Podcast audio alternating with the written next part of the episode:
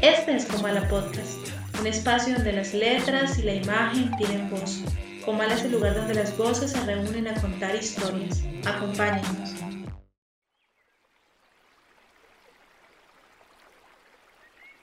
Querido, estoy segura que me vuelvo loca de nuevo. Creo que no puedo pasar por otra de esas espantosas temporadas. Esta vez no voy a recuperarme. Empiezo a oír voces y no puedo concentrarme. Así que estoy haciendo lo que me parece mejor. Me has dado la mayor felicidad posible.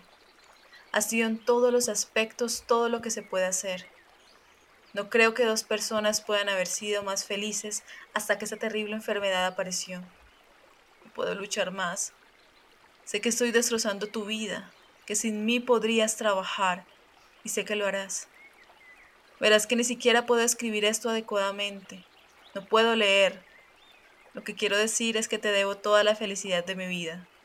Has sido totalmente paciente conmigo e increíblemente bueno. Quiero decirte que todo el mundo lo sabe. Si alguien pudiera haberme salvado, habría sido tú.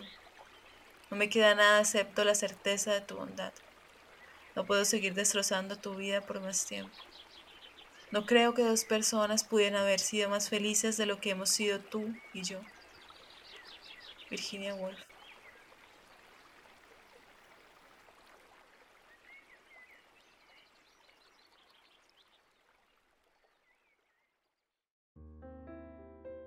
Hola, bienvenidos a este, capítulo 45 de Como la Podcast. Mi nombre es Carol Díaz y el día de hoy me encuentro acompañada de Jorge Sánchez. ¿Cómo estás, Jorge? Hola Carol, muy bien, aquí feliz por otro nuevo programa que vamos a empezar y bueno, con todas las ganas para iniciar esta nueva sesión. Cuéntame, ¿tú cómo estás? Me encuentro muy bien y, súper ansiosa también de, iniciar. El día de hoy vamos a tocar un tema bastante importante, pues que nos habla de, la salud mental y, y, cómo esto se ve, se ha sido retratado a través del cine y de la literatura. Vamos a hablar en esta ocasión de la depresión. Sí, esto es un fenómeno que ha afectado y que sigue afectando a muchas personas alrededor del mundo. Lo queremos tratar con la mayor seriedad posible, con todo el respeto. Sabemos que es una enfermedad que, que es muy grave, que debe tener mucho cuidado con ella y bueno, y no, no sacar mofa ni nada por el estilo. Así que, bueno, esperamos que este episodio sea de su agrado. En cualquier caso contrario, o si sí les agrada, Pueden dejarlo en los comentarios en nuestras redes sociales. Estamos en Facebook, Instagram, Twitter, YouTube, TikTok y en todas las redes, bueno, más, más populares nos pueden encontrar.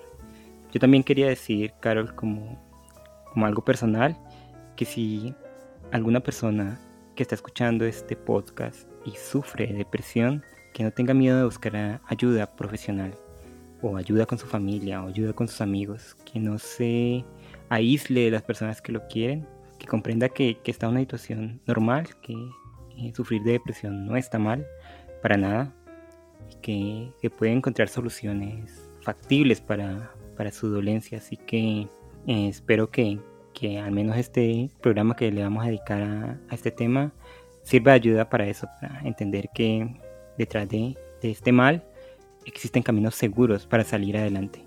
Sí, Jorge, estoy totalmente de acuerdo contigo y entrando en materia vamos a hablar de dos películas y un poema y un cuento.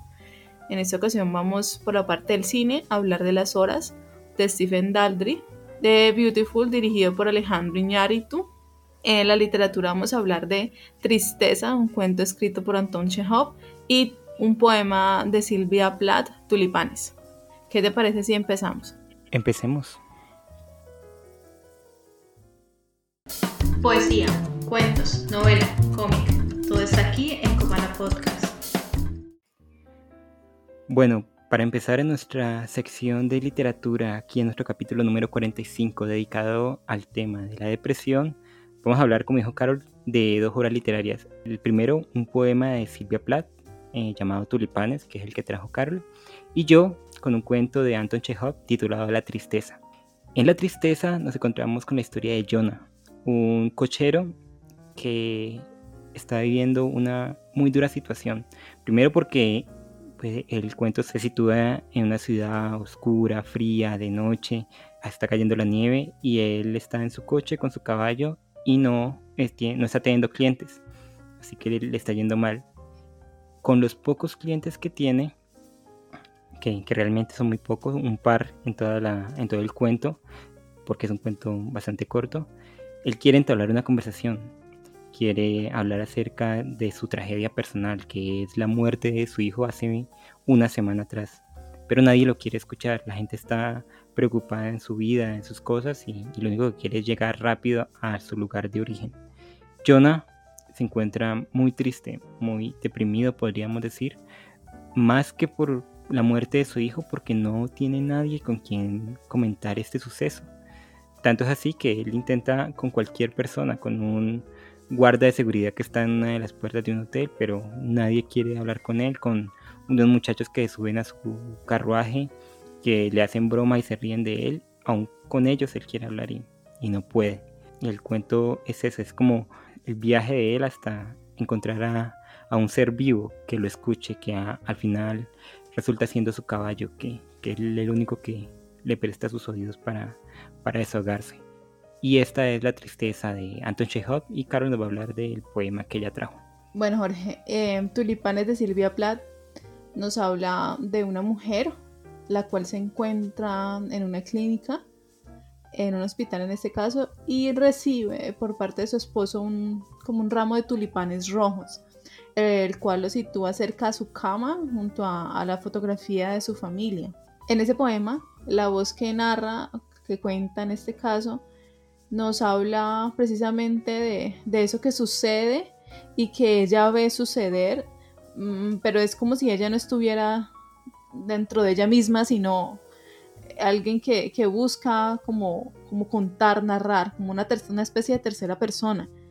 Nos habla de, del contraste del rojo de los tulipanes, del blanco excesivo del hospital y de ese temor que siempre está ahí, ese silencio que siempre está ahí, que la acompaña o la ha acompañado pues en, en todo ese tiempo que ha estado como una especie de, porcelana que, está propensa a quebrarse. Y eso es como a grandes rasgos tulipanes. Bueno, Carol, de, de estos dos textos sacamos un tema en común que es la soledad y la depresión. Y quisiera saber, ¿tú cómo ves en estas dos obras eh, dicho tema? Pues mira, en ambos textos, tanto en el poema como en el cuento, nos hablan de esos personajes que que obviamente se encuentran solos, pero más allá de la soledad, es esa soledad que uno está rodeado de gente y que aún así está como vacío. Así es ella y él. Ella quiere, a pesar de que está postrada en una cama, le gustaría, o yo siento que esa voz narradora quiere salir de ahí corriendo.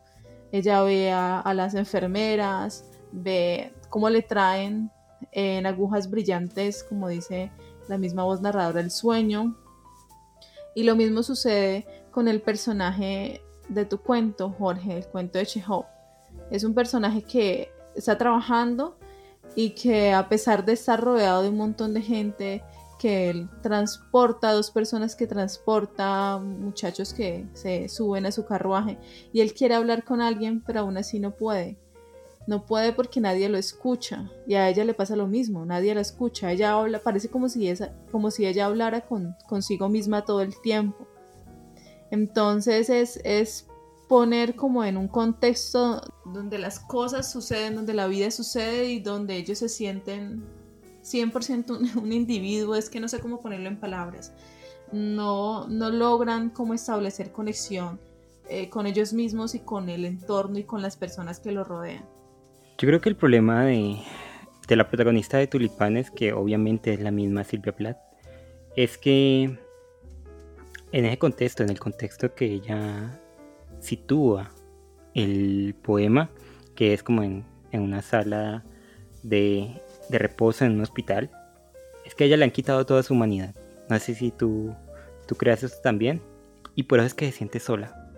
Porque ella le han quitado la humanidad y solo le han dejado la parte corporal, como que le han quitado, de, podemos decir entre comillas, el alma, y solo le dejan lo corporal, solo se, se centran en eso.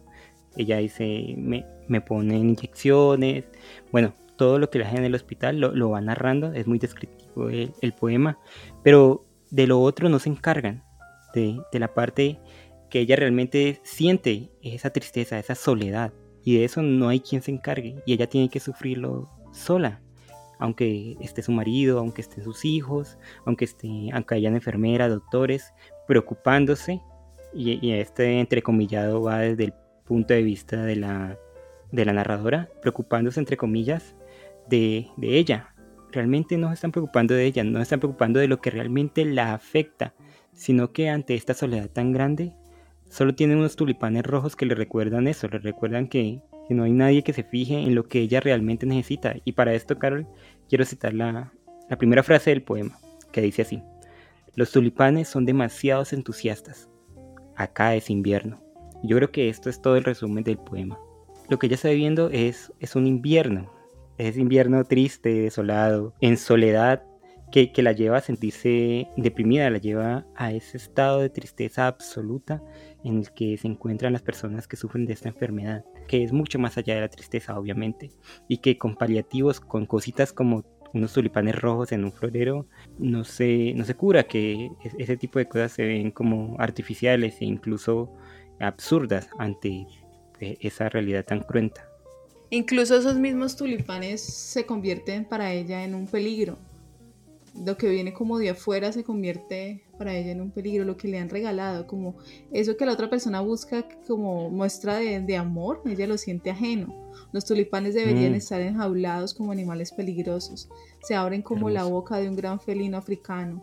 Y soy consciente de mi corazón, abre y cierra su cuenco de capullos rojos por puro amor a mí. Mira que lo que tú dijiste era lo que yo trataba como de, decir al inicio. Si esa soledad es como, es como te quitan todo lo humano Mm. En, el personaje de Chekhov nadie lo escucha. Él quiere hablar de su hijo que ha muerto, una situación bastante compleja, y solamente sirve es para que los transporten. Y ya no más, es como una... Ellos se convierten en cosas. Lo mismo sucede con ella. Eh, va al, hospital a que la curen y eh, les entrega el cuerpo, y, pero esa, esa conciencia de sí eh, es como si ella se viera por afuera, y estuviera viendo lo que le está ocurriendo. Mm. Eh, ¿Cómo se llama eso? Que, la gente se sale de su cuerpo. así la veo yo a ella. Como un viaje eh, extracorporal. Ajá, sí, así les di mi nombre y mi ropa de calles a las enfermeras, y mi historia al anestesista y mi cuerpo a los cirujanos. Exactamente. Ella está contando lo que le están haciendo. Pero es como si tampoco le, le importara de mucho, ¿sabes? Como que ellos se encargan de eso pero lo, como el verdadero sufrimiento, el verdadero problema está es en, mí, en, lo que soy, no como carne, sino como esa otra cosa que también me compone. Sí, es que, me están curando del cuerpo, pero realmente la herida que, que quiero que me curen o que necesito curar, nadie la puede cerrar. Y es, es realmente muy triste leer esto, y es muy, muy triste comprenderlo porque en muchos casos, yo antes le estaba diciendo a Carol detrás de micrófonos que yo no he sufrido de depresión, así que me, siento un, un, outsider en este tema, porque entiendo, puedo entender el sentimiento de, de la poeta en, este, en este texto. yo también he sentido esa, esa desolación, ese, ese no sentirme parte de mi entorno, que, la gente quiera animarme o, pretenda eh, llegar a un punto bueno conmigo en, un aspecto, pero que realmente sea otro el que me esté afectando y yo no poderlo comunicar porque me, vería como un mal agradecido, me vería como alguien que, que está ocasionando problemas, sea intencionado o malintencionadamente. Así que es, una situación bastante triste y aquí también quiero citar un poquito otro, otro fragmento del poema que dice así. Ahora me he perdido, estoy harta de equipaje, mi valija de charol como un pastillero negro, mi marido y mi hija que sonríen en la foto familiar, sus sonrisas se clavan en mi piel, pequeños anzuelos sonrientes. Y, quiero detenerme aquí porque la, protagonista ya, ya, no se siente parte de la realidad en la que, en la que estaba este, este momento de, de, estar aquí en el hospital le ha dado esa reflexión y quiero juntarlo con, con el protagonista, con Jonah, con el protagonista del cuento de Chekhov, porque él tampoco está en la realidad, él está fuera de, una, de esa realidad. Los que están en la realidad son el militar que se sube a su coche, los muchachos que quieren que los lleven a algún lado, los otros cocheros que están en, como en el cuarto donde ellos duermen, y él simplemente está pululando por un...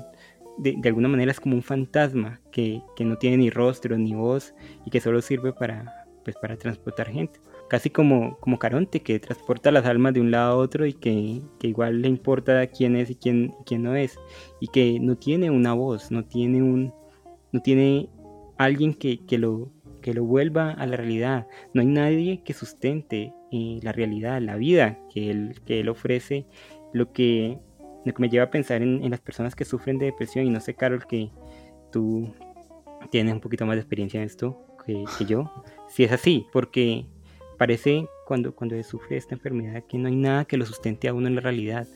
Y yo que estaba investigando para este episodio, lo que he leído es que las personas como que no sienten ganas de absolutamente nada y que cualquier cosa, por mínima que sea, eh, enciende ese, ese, ese, dolor infinito que, que, están, que están sobrellevando.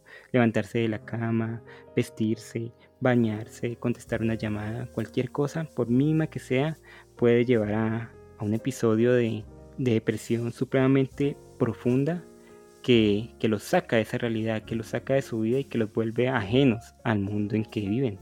Yo creo que en este caso del texto de Anton Chekhov, la imposibilidad está en que él quiere hablar, pero los demás no lo escuchan.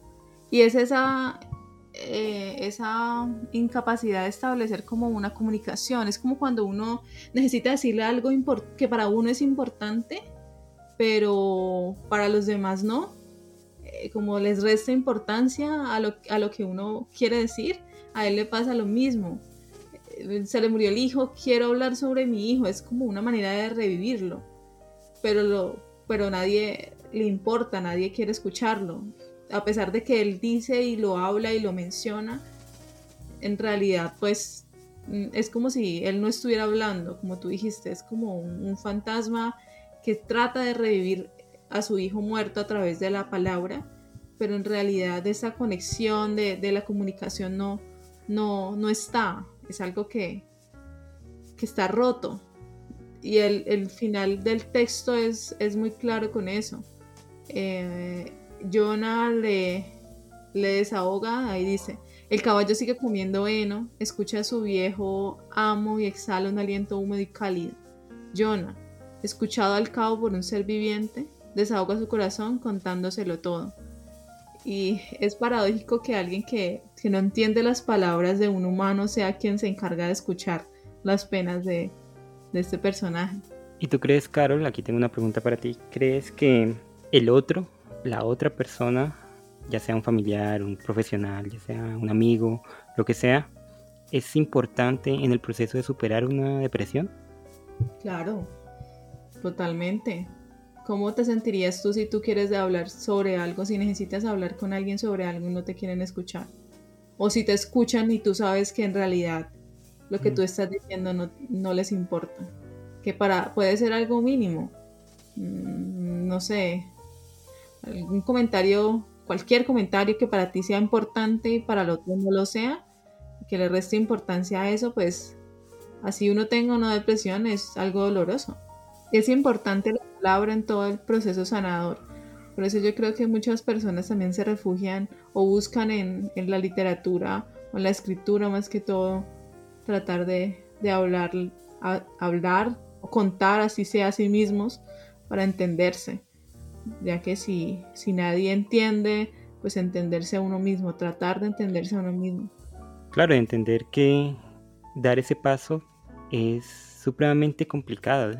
Yo, me imagino dar el paso de, decirle a otra persona, mira, estoy sufriendo de esto, me está pasando esta, esta cuestión, eh, estoy viviendo esta situación supremamente difícil, cosa que si no, que si no hubiera alguien que, pues que le importara, o como tú dices, alguien que lo escucha y, le interesa tres pepinos, creo que el proceso eh, sería más que sanador, perjudicial. ¿No, ¿No te parece? Igual por eso es que eh, los profesionales en ese sentido son muy importantes para las personas que están sufriendo una depresión.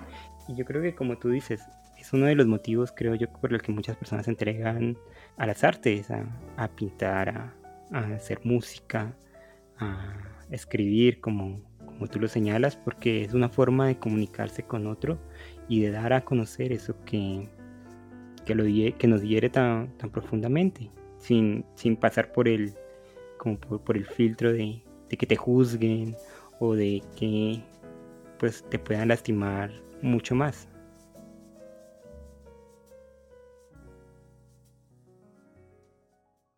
Películas, series, cortometrajes, videos musicales, todo está aquí en Comala Podcast.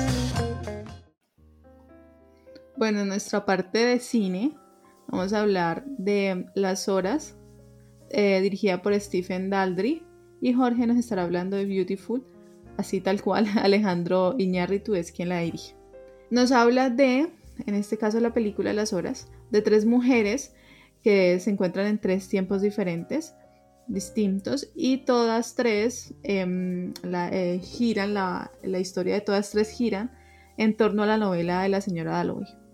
En un primer momento se encuentra Virginia Woolf pensando en la idea de escribir eh, esta novela. Incluso la película inicia con el suicidio de, Virginia Woolf, cuando él escribe una carta despidiéndose de su esposo. Entonces la, película regresa y nos habla precisamente de, ese, de ese um, trabajo que se encuentra haciendo Virginia en torno a la escritura de esta obra.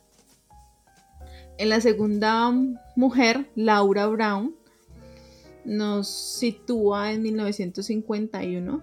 Esta mujer, en el día de esta mujer, porque todas transcurren, todas las historias transcurren en un día de, cada personaje. Y esta mujer se encuentra haciendo o, o, se despierta para celebrarle como el cumpleaños a su esposo. En este caso, el esposo se va a trabajar, ella trata de sonreírle, de mostrarle su mejor cara. Pero cuando él se va, ella muestra la realidad, está envuelta pues en un mundo donde ella no quiere estar. Intenta incluso eh, prepararle una torta de cumpleaños a su, a su marido. Al primer intento pues falla y hace una torta tremendamente mal eh, estéticamente y, y, eso como que la dispara y ella se da cuenta que está viviendo una vida que no quiere y, y aún estando en embarazo deja a su hijo en, la, casa de una mujer que se lo cuide y ella va a un hotel con la intención de suicidarse. No puede hacerlo, eh, pero en este caso regresa por su hijo y le, le celebra el cumpleaños a su esposo como si nada hubiera pasado. La tercera mujer, Clarisa, esta mujer se sitúa ya en la vida de esta mujer en el 2001, el día de esta mujer, en el año 2001 y esta mujer em, se encuentra rodeada de un, de un entorno de, escritores, de poetas, de artistas en general. Y ella va a celebrar eh, o va, a dar una fiesta de cumpleaños a un amigo que fue su exnovio, Richard se llama, y ha ganado un premio al escribir un, brillante texto de poesía la vida de ella gira en torno a, ese personaje. Al final de la película uno se da cuenta que este personaje que se suicida eh, resulta ser el hijo de Laura Brown. Y estas tres mujeres están, la vida de estas tres mujeres trata de tener sentido y todas están conectadas, como lo dije con anterioridad, en relación a este texto escrito por Virginia Woolf, la señora Dalloway. Y esto es a grandes rasgos Eh, la película es una obra maravillosa que hay que verla. Para este capítulo yo traje la película Beautiful de Alejandro González Iñárritu. Como es un poco enrevesada también, igual que la de Carol, les voy a leer la sinopsis oficial de la película. Dice así: Retrato de la vida de Usbal, padre abnegado e hijo desamparado, intermediario de las sombras, próximo a los desaparecidos, atraído por los fantasmas, sensible a los espíritus, superviviente en el corazón de una Barcelona invisible, sintiendo que la muerte le ronda, intenta encontrar la paz, proteger a sus hijos, salvarse a sí mismo. La historia de Usbal es sencilla y compleja, al igual que nuestras vidas de hoy. Y básicamente es esto, Usbal es un personaje que pulula por, por una Barcelona que, que, ninguno de nosotros hemos visto, siempre vemos una imagen de una ciudad súper bella, pero aquí nos cuentan la historia de, de los abnegados, de los que estaban detrás, de, la, de los inmigrantes, de los que mueren lejos de su, de su hogar, incluso con cierto sentido paranormal, porque Usbal tiene poderes paranormales, puede ver a los muertos y puede hablar con ellos y ayudarlos en la transición entre, entre esta vida y la otra. Y aunque este, esta historia parezca supremamente alocada, la verdad es que es un retrato bastante eh, asentado en la realidad, que aunque tenga estos visos de, de fantasía, podríamos decirlo. nos cuenta una historia muy profunda, sencilla realmente, que, pues, que llega a tocar bastante el alma del espectador. Y estas dos películas eh, nos ayudaron para hablar acerca de la depresión y para sacar un tema en común que es la carga silenciosa que todos llevamos. Así que, Carol, ¿qué te parece si comenzamos? Sí, Jorge. Pues mira que este, este tema que elegimos y analizarla en esta obra pues es, bastante, bastante complejo. Tu personaje principal mm, estaba como, como tú lo dijiste por, por una Barcelona terriblemente fea, se puede decir cruel. Es la parte que, nadie mostraría de, de, una ciudad como, como esa este personaje prácticamente tiene que esconder o llevar esa carga para todos lados. Se encuentra desolado. Mm, su vida es un caos totalmente enferma. No sabe con quién dejar su hijo, sus hijos porque su esposa tiene bipolaridad. Busca de todas las, formas de ganarse la vida, así sea eh, vendiendo ese don que, que ha obtenido de poder hablar con los muertos y mm, se encuentra o trata de ayudar a esas almas que también están en pena porque parece que, fuera como una especie de infierno en la tierra, los migrantes que tienen que sufrir todos los días ese rechazo y que él trata incluso de ayudarlos eh, comprándoles una estufa a, a los migrantes chinos orientales y se encuentra con que esa estufa que él ha comprado pues es la causa eh, de la muerte de muchas personas que, que, pues obviamente uno ha querido hacerlo con, con, culpa, entonces a eso parece como, como que todos los días se le suma algo más, pero él no es capaz de decirle a nadie que, que, está enfermo, no es capaz de decirle, no, no tiene alguien a quien que decirle que, que está sufriendo, que, que, el dinero pues se lo debe ganar como, como sea y esa única persona que, la escucha es una persona, es un personaje muy extraño, ¿no te parece, Jorge? Es un personaje. La mujer que, al final como que lo escucha a él, él, trata como de, soltar esa carga, aunque no lo hace totalmente, solamente le cuenta un poco de sus penas, esta mujer que le da las dos piedras para que cuide a sus hijos. Y es eso, es, como, es, como una pitonisa. Es como la guía, es como la guía de él, sí pero es una mujer bien extraña. Bastante. Y e, es eso, esa carga que él debe, que él debe llevar y que se manifiesta en esa enfermedad que al final termina pues matándolo. Y en la hora de las, las horas, esa carga pues se manifiesta en, los, cuatro, los cuatro personajes importantes. En Virginia Woolf es esa, esa carga de saber que es es una maravillosa escritora que se siente sola, que no, no, entiende el mundo que la rodea, que la vida le pertenece, la vida de ella le pertenece a los demás porque son los demás quien le dice qué debe hacer para estar bien psicológicamente. Y ella entiende que también es una carga para el esposo. Y en Laura le ocurre exactamente lo mismo. Ella no, o sea, es como el contexto que, que, que la obligó a seguir esa vida, pero ella se siente ajena, es como si no estuviera, está embarazada, tiene a un hijo, un esposo que, que la ama, todo está organizado aparentemente en su vida, pero ella no quiere eso, Por eso, al, por eso al final, y se entiende y lo dice en la película, ella eh, decidió tomar la, tomar la decisión de abandonarlos y, y, emprender o luchar por esa vida que en realidad sí quiere tener o que sí quiso tener. La retoma eh, cuando deja, o si ella de cierta manera deja de ser madre cuando los abandona y, toma el rumbo de, su camino. Es el peso de, tener que ser frente a lo que, al, deseo de querer ser.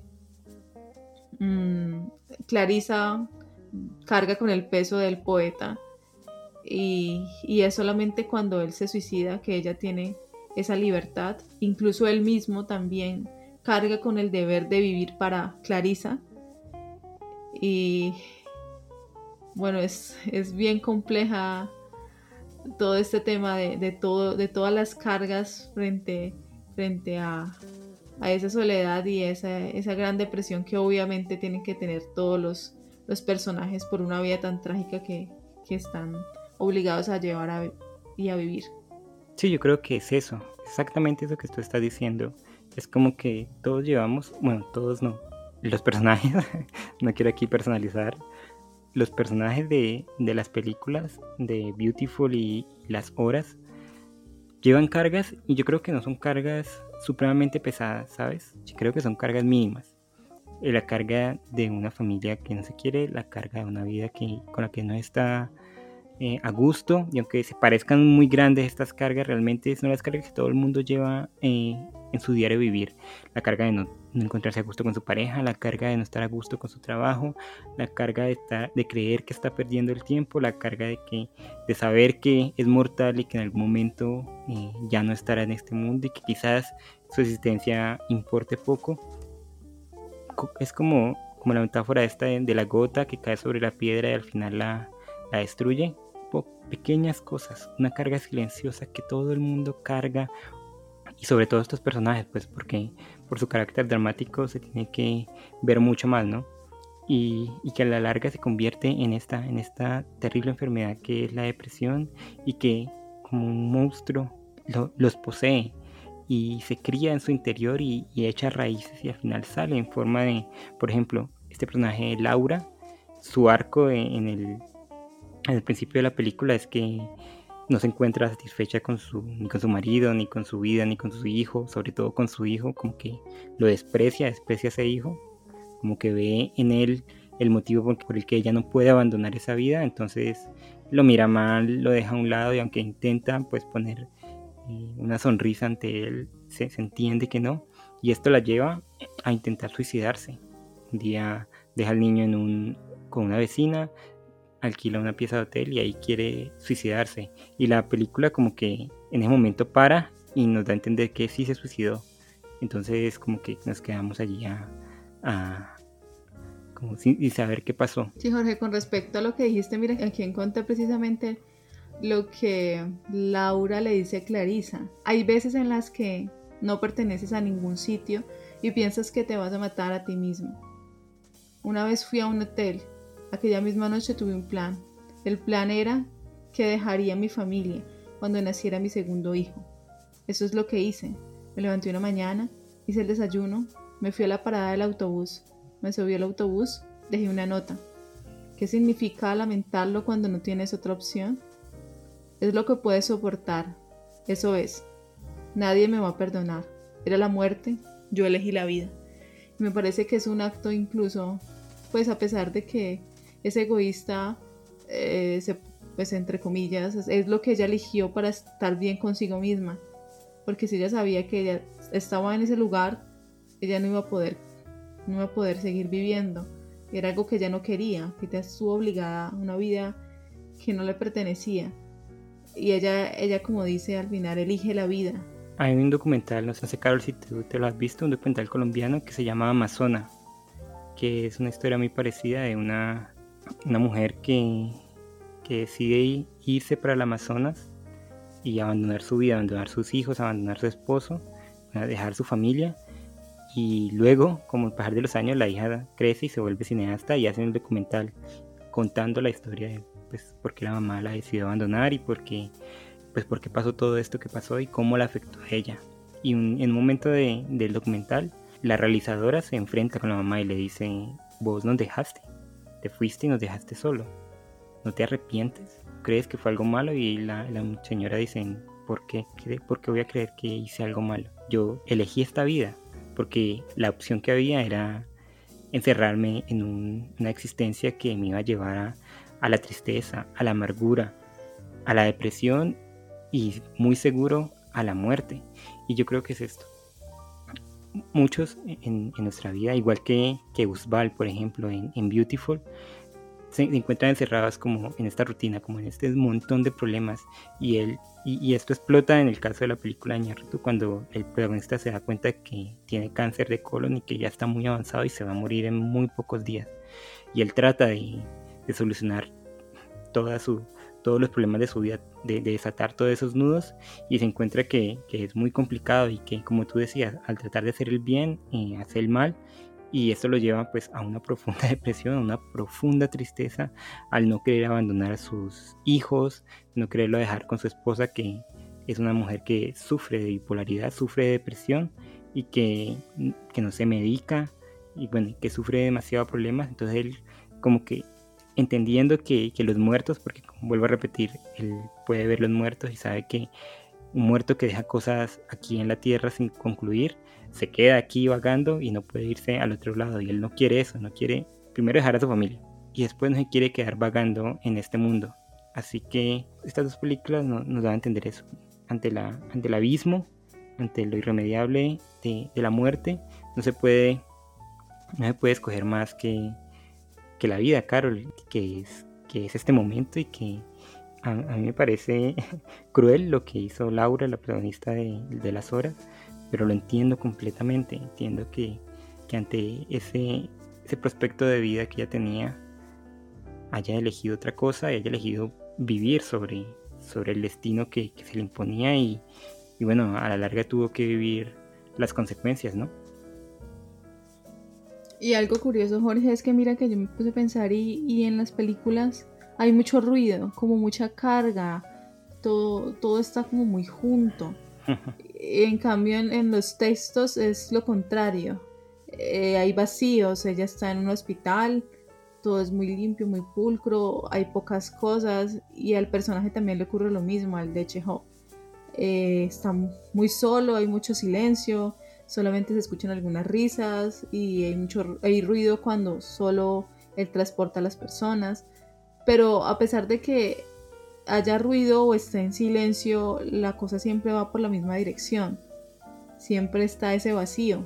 Sí, eso, eso es una gran verdad que yo no me había puesto a pensar, que está, está de dos contrastes, ¿no? Que aunque no puedes estar rodeado de, de, personas, de gente, de cosas y igual sentir eh, el vacío que tú nombras y no querer seguir adelante y no encontrar salida y como que ver en la realidad más que la oportunidad de seguir adelante como una cárcel que te encierra y que no, no te deja avanzar. Y yo creo que esto es en gran medida lo que sienten los, las personas que sufren la depresión, que, que viven con esta enfermedad. Una cárcel mental que no, no los deja avanzar a, a una vida que quisieran y que más que, que retenerlo los, los tortura un poco. Y aquí yo quiero traer a colación, Carol, un, escritor llamado Andrew Solomon. De él me leí una entrevista que le hicieron en el Clarín sobre un libro que, pues, que se reeditó. El libro fue finalista en, los premios Pulitzer, donde él cuenta, eh, además de otras muchas cosas, su experiencia con la depresión. Eh, el libro se llama El demonio de la depresión. Así que voy a leer una, una pregunta y, la respuesta que él da en un tema que yo creo que es muy importante cuando se habla de la depresión. Dice el, el periodista que lo entrevista. Realiza una esclarecedora comparación entre las lentillas y la medicación de la depresión. Explica cómo ambas cosas son necesarias para su vida diaria, pero a la sociedad le parece bien que utilice lentillas, no así que tome antidepresivos. La medicación parece el tabú definitivo. ¿De dónde viene? ¿Es el miedo a los efectos secundarios? ¿Es por pensar que lo natural es siempre mejor? Bueno, y el autor responde, una y otra vez a lo largo de la historia hemos pensado que las cosas que utilizan tecnología son poco naturales. Y es verdad, pero tampoco lo es estar en este edificio de siete plantas. Nuestros antepasados no se lavaban los dientes y por eso se le caían. Tampoco es natural que coja un avión de Nueva York a Madrid para hablar contigo. Pienso en la fecundación in vitro. Cuando empezó se hablaba de los bebés probetas de forma negativa, como si no fuesen a salir bien. Pero lo cierto es que mucha gente ha podido tener hijos gracias a esta ayuda y nadie los ha señalado como si fueran distintos. Con la medicación actualmente hay mucha incomodidad, pero con el paso del tiempo la gente entenderá que la medicación nos permite salir adelante. Por otra parte, depender de cualquier cosa, como una medicación, es un problema. Odio pensar que si se produjera, por ejemplo, un ataque nuclear, me quedaría sin pastillas y no sabría cómo salir adelante. Es una carga, por eso la gente es reticente. También existe la siguiente pregunta. ¿La medicación me permite ser como soy realmente o me convierte en otra persona? Y si soy otra persona, ¿cómo soy? Es imposible contestar. La medicación me ha permitido liberarme, pero soy diferente a como era antes de tomarla. Yo creo que esto es un tema que, que deberíamos tratar, Carol, porque en muchos casos, como dice este autor, la medicación se, se torna en un tabú y mucha gente cree que los va a volver zombies o, va a ser, los va a hacer dependientes o va a volver su vida peor de lo que de lo que es. Y yo creo que hay que asentar y hay que aclarar que una persona con depresión es una persona que está enferma y que pues tiene ciertos desórdenes eh, en su cerebro y que la medicación como en el caso por ejemplo de, de la esposa de Usbal en la película Beautiful es importante.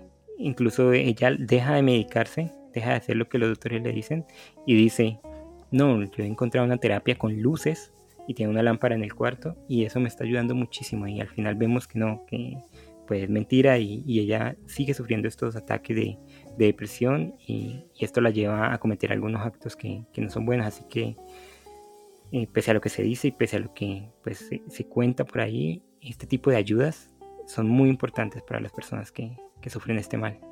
Sí, la cuestión es encontrar de pronto eso que, que te hace feliz a ti y, no, de pronto suena muy cliché, pero de pronto vivir de, lo que los demás, las demás personas creen que, que, como deben ser las cosas. La cosa es, buscar, como tú dijiste, ayuda. Eh, me pareció importante Em, lo que mencionaste sobre la entrevista de ese personaje, de este em, escritor.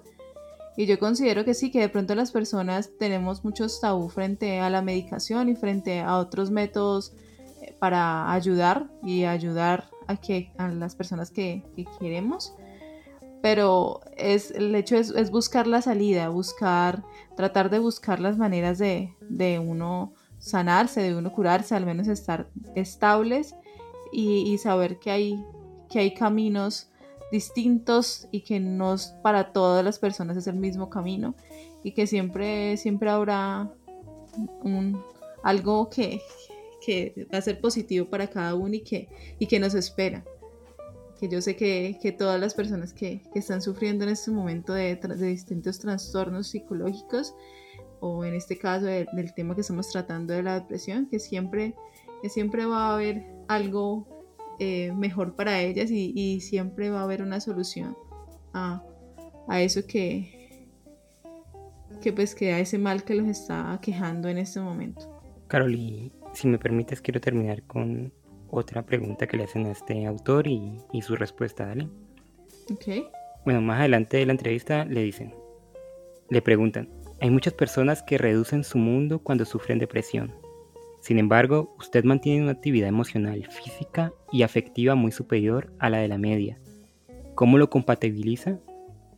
Y él responde, era un niño asustadizo y nervioso. La mayoría de la gente suele ser muy valiente cuando es niña y a medida que pasa el tiempo son cada vez más cautelosos. En determinado momento me di cuenta de que me había perdido muchas experiencias vitales por ese nerviosismo y tomé la decisión de que no quería tener una vida reducida. En parte tuvo que ver con el hecho de haber sentido vergüenza por ser gay. Al salir del armario decidí no meterme en ningún armario más, pero creo que la depresión tiene un doble efecto. Cuando estás en ella no eres capaz de hacer nada. Cuando yo lo estaba, no podía salir de la cama y tan solo podía hablar con las personas que me rodeaban. Como ocurre con otras personas, cuando dejé de estar deprimido pensé, estoy estupendamente, no sé cuánto tiempo va a durar, Así que voy a sacarle el máximo partido posible y lo voy a llenar con todas las experiencias posibles. Me dio energía y una vida más rica, pero quién sabe, Puede ser que vuelva a deprimirme la semana que viene y no quiero perderme nada. Si tengo que dar un paso atrás, lo haré, y cuando vuelva a estar bien, volveré a sacar el jugo a la vida.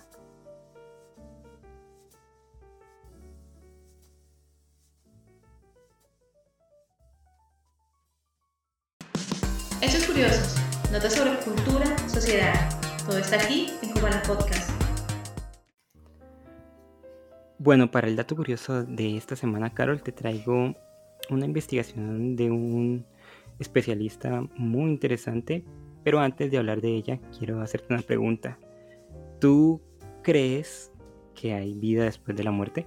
Después de haber visto la película de Beautiful, de mentiras, no sé. Mm, es, una, es una pregunta muy difícil porque algo me dice, quisiera creer que sí, eh, que hay como algo, algo aparte, algo además de, pero eh, también está la otra vocecita que me dice que obviamente no, que es imposible que haya vida después de la muerte. Por ahí escuché la otra vez a un científico que decía que nos convertíamos en polvo de estrellas y eso me parece más, esa idea me parece más bonita.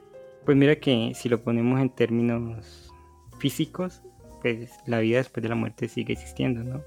Tú te mueres y tu cuerpo se vuelve algo que se une con otras cosas y bueno, la, materia no se destruye, ¿no? Simplemente se transforma. Entonces tú, tú seguirías después de la muerte. Sin embargo, pues aquí estamos hablando más de un plano espiritual, de una vida como, pues como nos conocemos ahora mismo, después de, de morir. Y en este caso, pues quiero contarte de una investigación que ha hecho un científico llamado Van Bommel y que él publicó en un, en un libro que se llama Vida después de la muerte. Este libro, publicado en 1975, fue, un, fue como una revolución en, este campo, porque hasta entonces, y, e incluso ahora mismo, se creía que pues cuando moríamos se acababa todo, ¿no? Y, yo no quiero decir que el, hombre, este hombre haya demostrado que hay vida después de la muerte, ¿no? Simplemente sus investigaciones son muy interesantes y brindan como una alternativa a, la visión normal acerca de, o sí, normal y científica acerca de lo que pasa después de que morimos. Bueno, este hombre investigó algo llamado experiencias cercanas a la muerte o por, su, por sus siglas ECM. La ECM le han pasado a muchas personas a través de la, de la historia y, él investigó unos casos específicos de gente que ha estado al borde de la muerte y ha visto cosas. Muchos científicos, Carol, dicen que este tipo de, experiencias se debe a, la agnosia, que es cuando pues tú te mueres, el, tu cerebro deja de recibir oxígeno y a partir de eso eh, genera ciertas imágenes que pues cuando tú vuelves a la vida las recuerdas, como está el, el súper eh, conocido túnel o incluso música, bueno, etcétera, etcétera.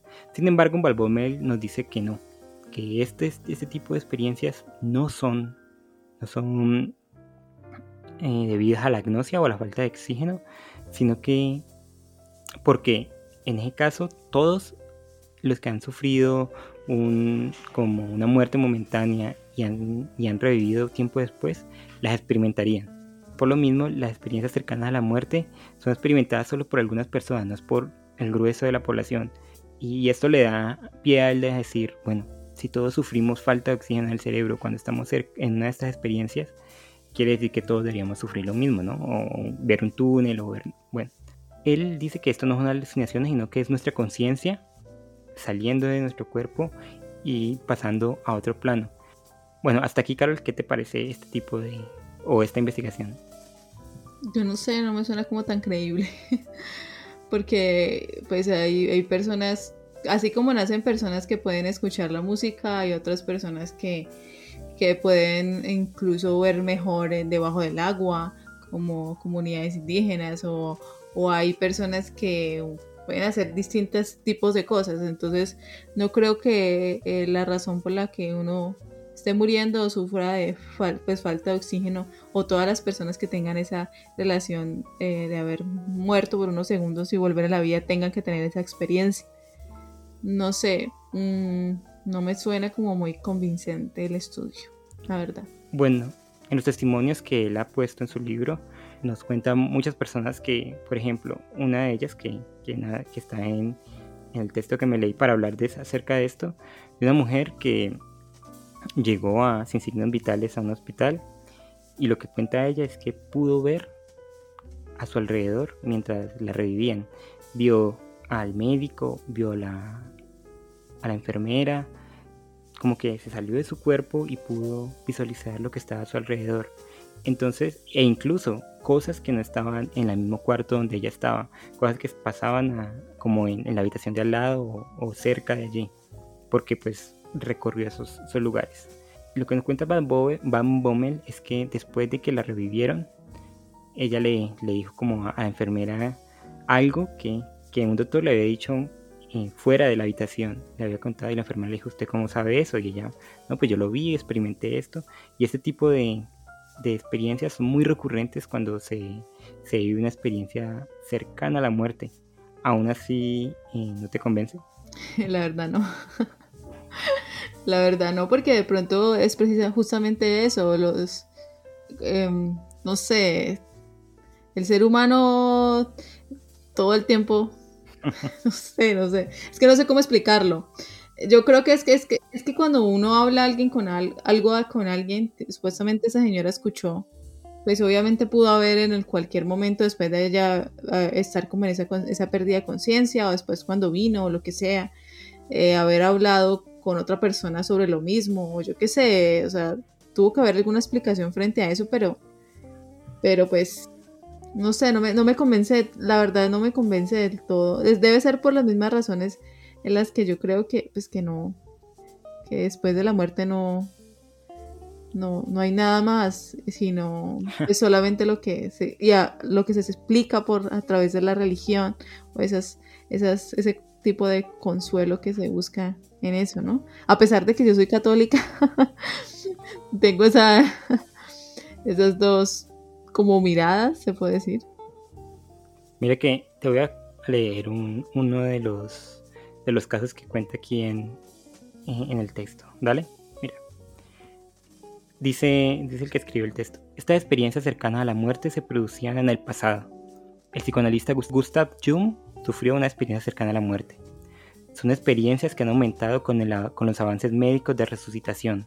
Los ECM no dependen de factores como la religión, la raza, el sexo o la cultura. Los niños también sufren de SM. Y, aquí cito un, como un testimonio. Cuando tenía 5 años contraje meningitis y entré en coma. Morí y fui arrastrado hacia un vacío oscuro y seguro en el que no sentía miedo ni dolor. Me sentía en casa, en aquel lugar. Vi una niña pequeña de unos 10 años. Noté que me reconocía. Nos abrazamos y me dijo, soy tu hermana. Morí un mes antes de que tú nacieras. Mis padres quedaron tan impactados que les entró el pánico. Me confirmaron que en efecto habían perdido una hija llamada Rietek. Habían decidido no decirnos ni a mí ni a mi hermano hasta que fuéramos lo suficientemente mayores para entender el significado de la vida y la muerte. Con ese tipo de historias, ¿tú qué dices? ¿Sabes que me acuerdas de esas personas que supuestamente traen recuerdos de sus vidas pasadas. No sé por qué se me vino eso a la mente. Otra vez estaba viendo un documental y supuestamente un niño que también pasó por una calle eh, muy pues donde estaban las, las viviendas antiguas y, dijo que él había vivido ahí, en, en, una de las casas más antiguas de la zona. Y bueno, contó así como una historia, pero pues eso no, pues sí, hay cosas que, pues como que no se tienen eh, una explicación tan clara sobre eso, pero no sé. de pronto es que es difícil de creer, ¿sabes? De pronto es eso. Sí, yo creo que es una, es una percepción o es algo que uno no cree hasta experimentarlo, si es que se puede experimentar, ¿no? Mira que una de las conclusiones a la que llegó el, el especialista Van, Bommel es que muchas de las personas que experimentan un SM se divorcian. Se divorcian porque al pasar por ese tipo de experiencias sufren un cambio en su vida. Un cambio demasiado drástico que los, que los hace entender que, pues que la vida que están viviendo no es tan gratificante como podría ser y que aunque hay un más allá o hay otra, otra forma de, ver la existencia e, en, este plano, pueden modificar y, llegar a un, como a un plano mejor. Por eso es que mucha gente que está como incontenta con su trabajo o con su familia o con sus eh, parejas, eh, deciden dejar eso como la, protagonista de las horas y vivir la vida que realmente quieren. Lo cual yo creo, yo, yo no sé si creer en ese tipo de investigaciones, como, como tú dices, es, eh, se puede decir que es increíble, como, como el santo, hasta, hasta no ver, no creer, hasta no experimentarlo, no creer. Sin embargo, a mí me gusta dejar la puerta abierta en ese tipo de, de sucesos, porque, bueno, primero porque no sé y no tengo todas las respuestas. Y después porque una parte de mí me gustaría, me gustaría que después de la muerte hubiera algo, algo parecido como, como Val, como Val en, en Beautiful, que al final cuando él muere se encuentra con su padre, un padre que nunca había conocido y que no había visto solo en fotos, eh, se encuentra con él como que en un paraje, en un bosque eh, repleto de nieve muy bello y, se van los dos juntos. Entonces me gustaría como pensar que quizás es el pensamiento mágico en mí, pero, pero que estas cosas, eh, bueno, pueden pasar en algún momento. No, no sé si a ti te, te pasa lo mismo. Sí, no. Porque si es de la forma en que Usbal lo ve, no, gracias. es un poco tétrico el, mismo viendo esas mariposas que están dañando el, parte del techo y que él mismo se ve a él muriendo. Sí, son gente que, mm, ha dejado las cosas inconclusas, ¿no? Sí, bien complejo. Y además uno, y si uno se va y, pues da ese paso al morir, pues uno no sabe qué se va a encontrar.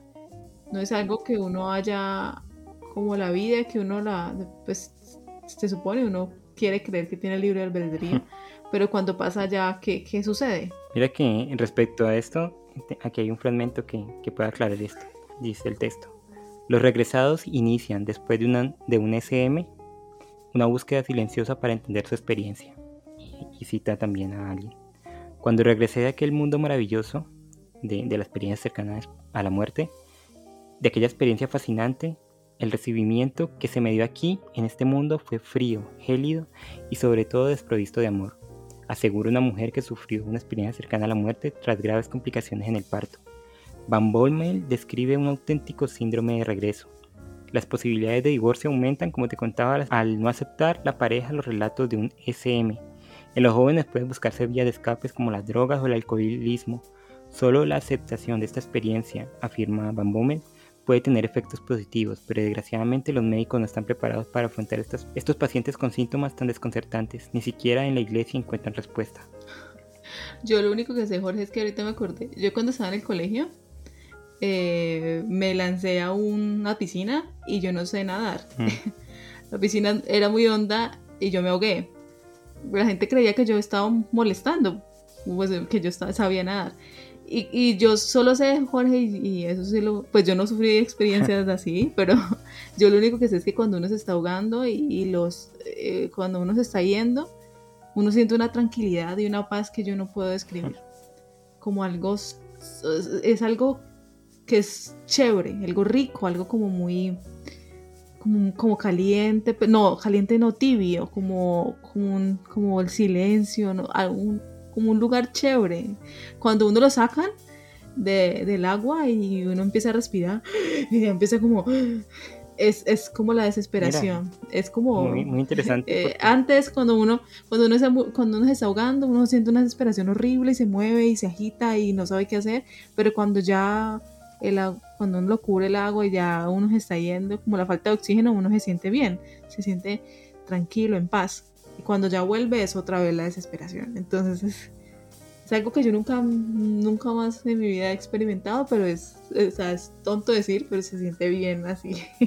Ese momento es como calma, como estar todo en orden. Pues mira que pues esa experiencia, esa experiencia tuya apoya estas investigaciones de Van Boel, que, que dice que cuando pues nuestra conciencia está dejando nuestro cuerpo, cuando estamos experimentando algo cercano a la muerte, que yo creo que sí, en tu caso fue un poco así, no fue completamente que moriste cinco minutos y reviviste, sino que estuviste como ahí en la frontera. eh, se siente como una paz, como un equilibrio, como un sentirse bien. No es el miedo a la muerte, ni, ni la agonía, ni nada por el estilo, sino como, como ese, ese, podemos decir, ese nirvana, ese, esa conciencia absoluta. Sí, Sí, y, y- y el salir de ahí es, es un choque, es un choque con la realidad. Yo creo que más allá de que si esto es verdad o no, si hay vida después de la muerte, si no hay vida después de la muerte, si, si, lo, lo único importante creo yo, y a mí siempre me ha parecido así, es que el tiempo que tenemos aquí es, es muy corto. Y yo esto lo- lo no, no sé por qué lo he Sí. pensado tanto estos días, pero lo he pensado mucho. Es muy corto realmente. De repente uno abre los ojos y tiene 28 años, 30 años, 40 años, 50 años y, y no comprende que, que esto realmente puede ser lo único que tengamos. Es lo único. O la- la- y las personas que nos encontramos aquí eh, nunca más van a volver a existir en, en la historia del universo y que, que son fragmentos muy, muy, muy corticos realmente y, y apreciarlos al máximo, entender, como dijimos en el tema de la muerte, cuando entendemos que, nuestro fin último es la muerte, pues eso debería ayudarnos para comprender que, todo es pasajero y que deberíamos aprovecharlo de una mejor manera. Y ya con esto, Carol, que nos pasó un poquito del tiempo, eh, terminamos nuestro capítulo número 45, donde tratamos el tema de la depresión. Sabemos que este es un tema bastante amplio, que tiene muchas aristas y que pues, en un programa de una hora no podemos tratarlo todo, por eso el jueves vamos a estar en nuestro Después de Comala hablando un poco más de la depresión, de sus causas, de, pues, de, de nuestro pensamiento, de lo que hablamos en este capítulo y pues claro, de sus preguntas que nos pueden dejar en todas las redes sociales. Sí, Jorge, y también los invito a, a escribirnos por,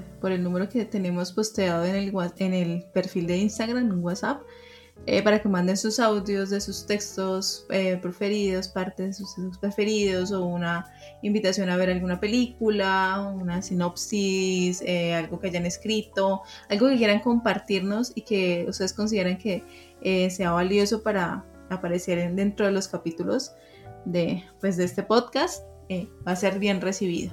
Entonces los invito a Díganos si creen en las experiencias cercanas a la muerte y si han vivido una, sería interesante escuchar eso. Sí, sí, sí. Parece genial esa dinámica también. Entonces, lo que quieran compartirnos será bienvenido y aquí será puesto pues como un anexo al- a, este podcast. Muchas gracias por acompañarnos el día de hoy. Gracias a ti también, Jorge. Y ya nos vemos el jueves también para el en vivo, para hablar o expandir un poquito más, responder las preguntas que ustedes nos envían a través de las distintas redes sociales sobre este tema que es la depresión. Nos vemos entonces en un capítulo nuevo, el estreno. Ya saben que estrenamos capítulos todos los sábados. Muchas gracias y hasta la próxima.